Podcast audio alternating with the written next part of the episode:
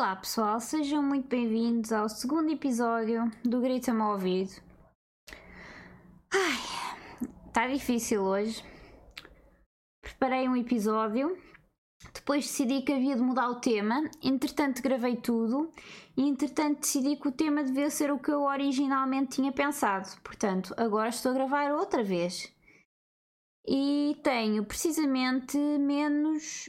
Precisamente menos. Isto é um bom português, Sofia, a sério. Acho que deves influenciar aqui os teus ouvintes, que devem ser imensos, não é?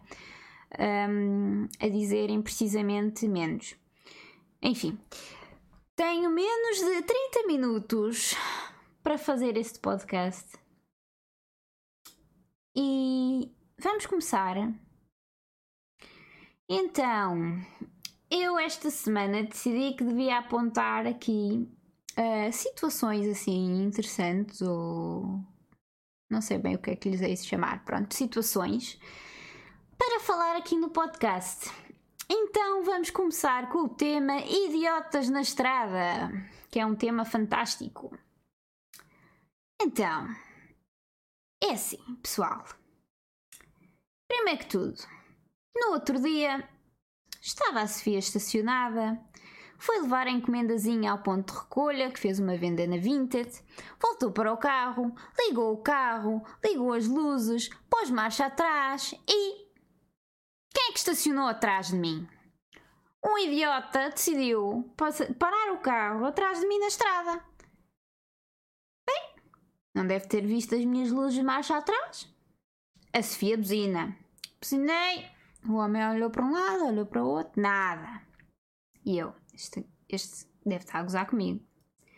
Depois, deve ter acendido uma luzinha na cabeça que viu as luzes da marcha atrás e lá saiu. E eu, tipo, ah, a sério, amigo, tu estás aqui, eu já buzinei, tenho as luzes, marcha, tenho a, a luzinha que aparece na marcha atrás, tenho as luzes da frente, tenho uh, o carro ligado. O que é que tu queres mais? Que eu te vá bater na janelinha para sair com o carro atrás de mim e eu poder sair do estacionamento? É que uma pessoa até podia dizer: bem, não há estacionamento. O problema é que há sempre estacionamento e as pessoas continuam a fazer isto sem estarem com atenção se há alguém dentro do carro para sair ou não. E sem ligarem às buzinas, que também é uma coisa fantástica. Enfim, então, segundo tema dos idiotas na estrada, porque eu. Uh, isto é incrível, isto é uma coisa que me acontece quase todos os dias de manhã. Uma pessoa vai ali na Nacional e a Nacional agora há uma zona que tem semáforos que, se formos a mais de 50, pimbas, fica vermelho. E então o que é que eu apanho sempre à minha frente? Enquanto não há os sinais, apanho sempre um a ir a 40 a hora. Quem diz 40 diz 30. Pronto, enfim, a menos de 50 a hora. Está bem. Aqui vamos nós, blá blá falar sozinha porque está à minha frente àquela velocidade e não deixa andar enquanto se pode andar, não é? Cuidado na estrada, atenção. Mas pronto, enfim. E depois chega à zona dos semáforos e o que é que aquele imbecil faz? Segue, segue, segue e para-me os sinais todos. E depois aqueles sinais não ativam a tempo e quem é que fica parada, feita estúpida na porcaria de sinal? Eu. O outro continua à velocidade que ele quer e para-me os sinais todos. E isto é irritante ao máximo nível. O que me leva ao terceiro tema, que são rotundas. As tão conhecidas rotundas que as pessoas normalmente nunca sabem fazer. Então, há trânsito, há semáforos e há rotundas. Então, há uma rotunda que eu tenho de entrar para voltar para trás para seguir o meu caminho para casa. E a maior parte das pessoas vai virar na rotunda onde tem um semáforo logo a seguir à rotunda. E o que é que as pessoas fazem? Vão por dentro da rotunda até ao semáforo, ou seja, mais ninguém consegue passar naquela rotunda. Tenho de ficar à espera que o semáforo abra para os carros saírem na minha frente para eu voltar tudo para trás onde não há carros nenhums. Portanto, pessoazinhas, por favor, façam a rotunda por fora e não incomodem os outros automobilistas, está bem? Pronto, muito agradecida. Ah, o que me leva a outro tema de carros. Então, estava eu a sair do trabalho e o meu carro estava num lugar diferente onde eu costumo ter, porque entrei mais cedo Quer dizer, não entrei mais cedo, entrei para aí uns 10 minutos mais cedo, mas é o que basta para arranjar lugar mais perto do meu trabalho. Então, o carro mais perto do meu trabalho e eu continuei na estrada, passei pelo carro e entretida no telemóvel, a mandar mensagem, não sei o que, cheguei lá à frente, olhei e eu, espera aí, mas onde é que está o meu carro?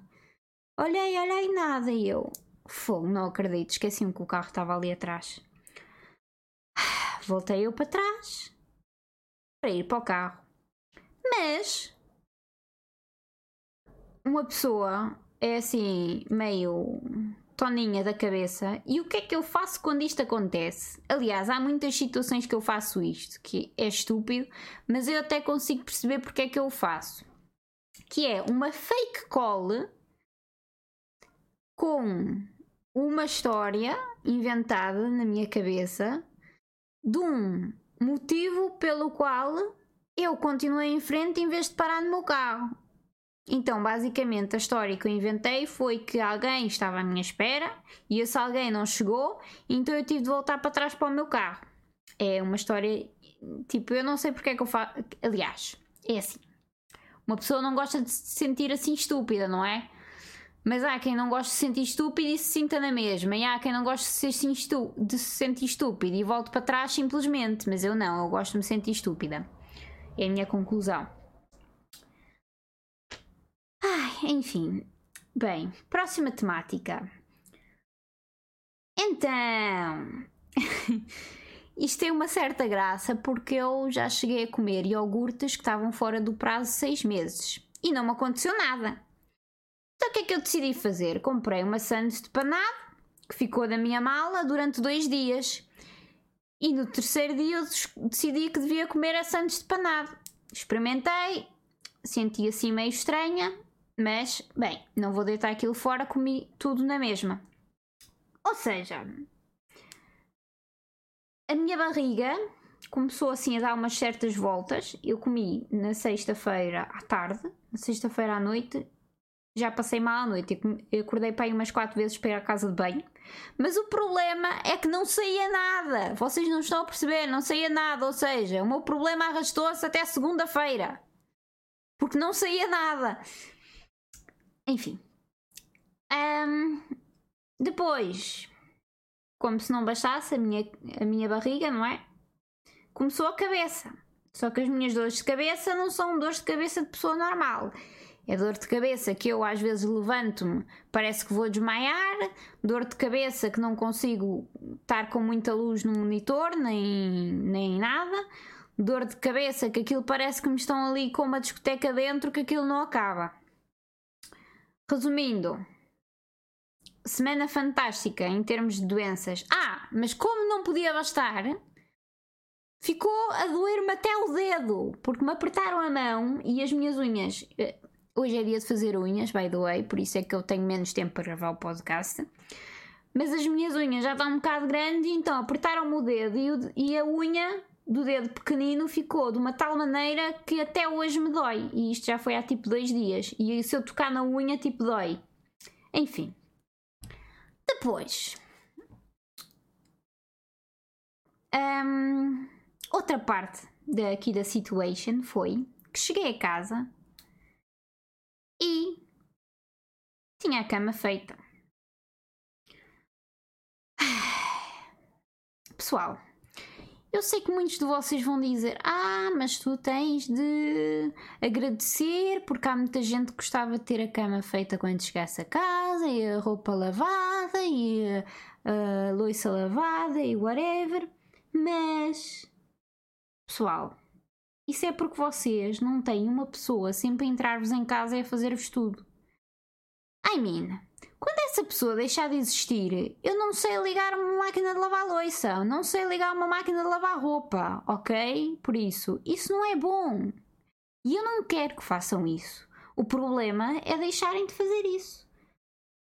No fundo, eu só quero liberdade para fazer as cenas. Liberdade, tipo, chegar a casa, ter de pôr a roupa a lavar, ter de estender a roupa, ter de apanhar a roupa. Eu só quero fazer isso. Tipo, é, é que são coisas do caraças, mas é a única coisa que eu quero. É fazer as coisas de casa, fazer as tarefas. Porque uma pessoa vai entrar no hábito de não fazer nada porque estão-me a fazer isto, estão-me a fazer aquilo. Há páginas tantas, eu eu dou por mim a já não fazer nada porque já sei que os outros vão fazer e isso não é bom. E eu só quero que deixem as coisas como estão para eu poder fazer as coisas e pronto. Ok? Acho que expliquei bem o sentido de não querer que me façam sequer a cama.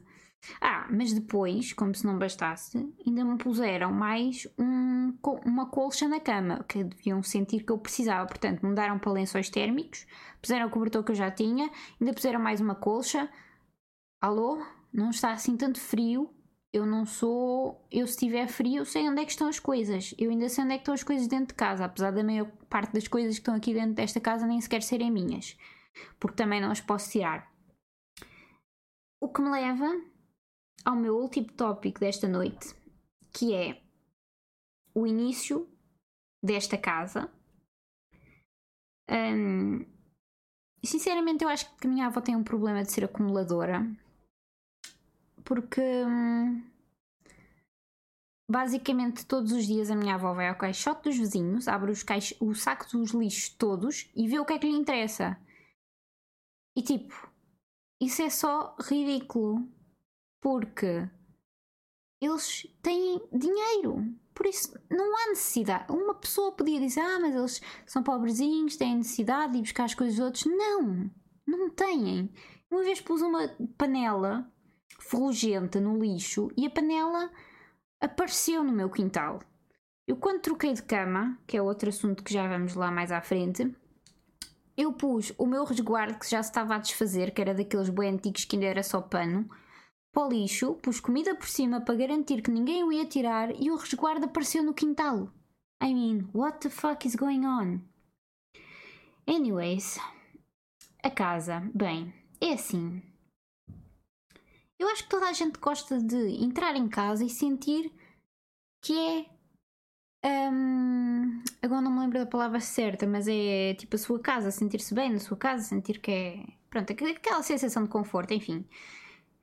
Mas não acontece. E porquê é que não acontece? Porque eu tenho móveis antigos, daqueles escuros, que é tipo aqueles que ainda são tipo quatro móveis agarrados, em que um deles tem uma escrivaninha, o outro deles tem para pôr as louças, o outro deles tem uh, aquela cama que se abria de antes.